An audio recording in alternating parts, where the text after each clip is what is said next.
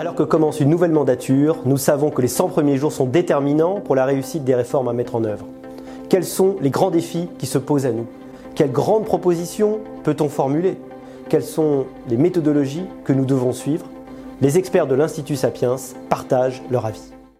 Le pouvoir d'achat s'est imposé comme la première préoccupation des Français. Pour en parler, j'ai le plaisir de recevoir Laurent Capelletti. Laurent Capelletti, bonjour. Bonjour Olivier. Alors, est-ce qu'on peut commencer par faire le constat de la réalité statistique et puis peut-être de le marier avec le ressenti? Parce qu'on sait que c'est comme la température, il y, a, le réel et il y a le ressenti en matière de pouvoir d'achat. Exactement. Donc euh, au niveau du ressenti, euh, ça fait bien longtemps que le pouvoir d'achat est une préoccupation euh, des Français. Alors on peut appeler ça sous des terminologies différentes, mais, finalement travailler plus pour gagner plus de Nicolas Sarkozy, ça faisait référence au pouvoir d'achat. Le programme de François Mitterrand en 81 de meilleure répartition des richesses, plus, équitable selon lui, il y avait bien derrière aussi une notion de contribuer au pouvoir d'achat. Euh, d'une certaine façon, Emmanuel Macron, euh, quand il a été euh, élu pour la première fois en 2017, avec sa mesure en fait de suppression de la taxe d'habitation, il ciblait bien là, encore le, pouvoir d'achat. Donc, on va dire que depuis le premier choc pétrolier, de 1973 qui a introduit en fait le sentiment, un sentiment profond d'insécurité économique chez les Français, le pouvoir d'achat est une préoccupation majeure. Maintenant, au niveau des faits, euh, les études euh, régulières euh, de l'OCDE, de l'OFCE, de l'INSEE montrent qu'en France, depuis plus de 40 ans, le pouvoir d'achat, sauf 2-3 années d'exception par-ci, 82-83, 2011-2012, a toujours augmenté. Alors certes, deux fois moins à partir des années 90, 2000, 2010, que durant les, les 30 glorieuses.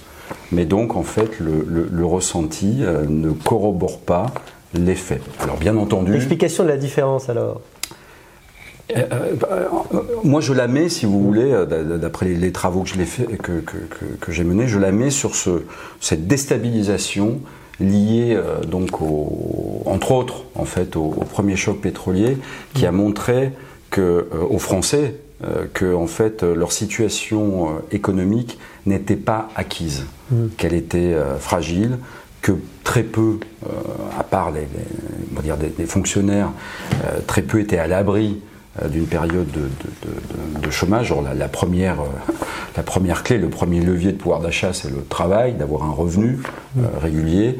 moi, je le mets sur, cette, sur, cette, sur, ce, sur ce phénomène. Mm-hmm. Alors du coup, quelles sont les, les solutions à ce qui et pour tout responsable politique aujourd'hui le, problème numéro un, la préoccupation numéro un, tellement on sent qu'elle est socialement explosive?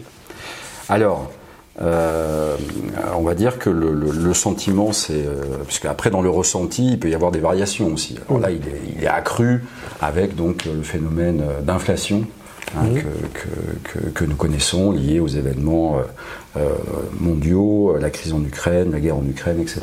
Bon. Euh, il y a deux types de, solutions. On va dire qu'on a les solutions euh, populistes, on va dire, hein, que moi j'appelle euh, périssables et qui en fait ne traitent rien.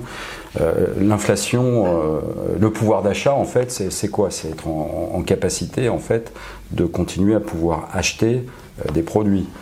D'où vient la cause que le pouvoir d'achat baisserait?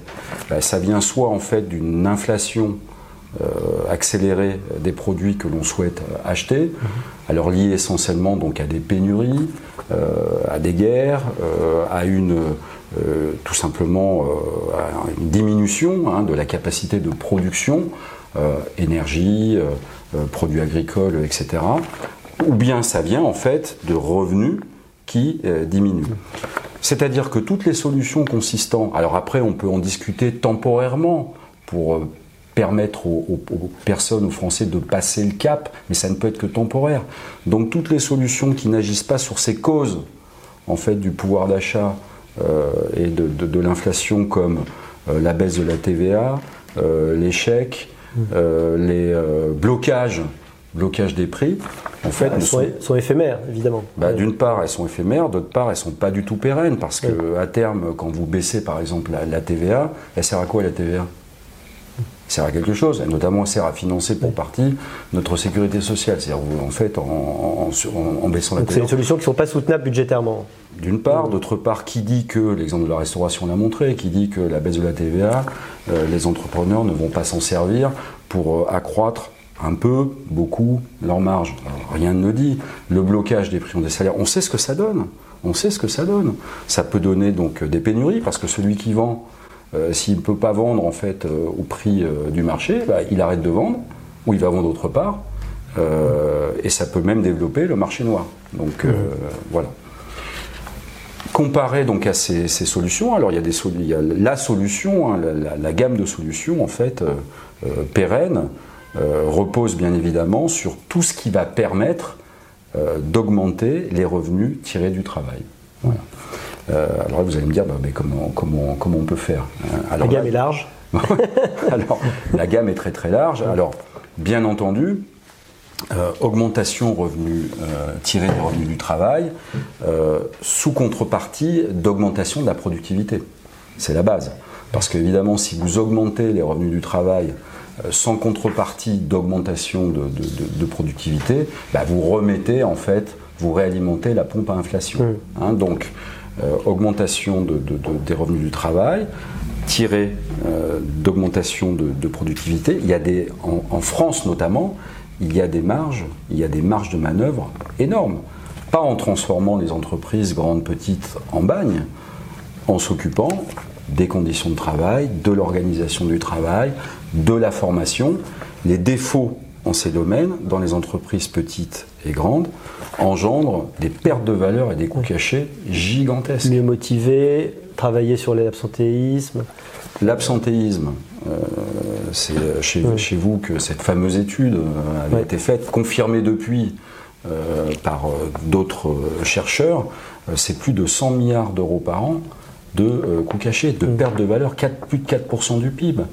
Euh, les coûts engendrés par la rotation du personnel, parce qu'on n'arrive pas à fidéliser, les coûts de non-productivité liés à la démotivation des personnes euh, dont les conditions de travail sont, euh, euh, ne sont pas euh, au niveau, les, coûts- les coûts cachés du manque de formation professionnelle. Là encore, une étude hein, euh, qu'on avait fait euh, ensemble, près de 80 milliards d'euros par an.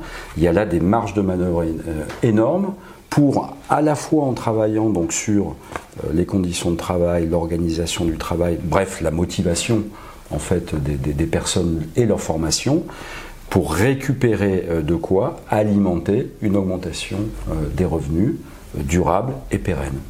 Alors on a vu les propositions. Quelles sont les, les méthodes à employer pour, pour progresser? Alors en termes de méthode, il faut impérativement en fait que nous fassions un, un bond, un bond gigantesque dans euh, ce qu'on pourrait qualifier de négociation sociale de proximité, Hein, puisque tout ce dont je viens de, de vous parler demande en fait aux dirigeants de TPE, de PME, boulangerie, euh, euh, pâtisserie, euh, jusqu'à des ETI, jusqu'à des grandes entreprises, en fait, de régulièrement négocier en proximité conditions de travail et rémunération pour en fait par rapport à des, des augmentations. Alors le moins risqué étant sous forme de primes sur objectif.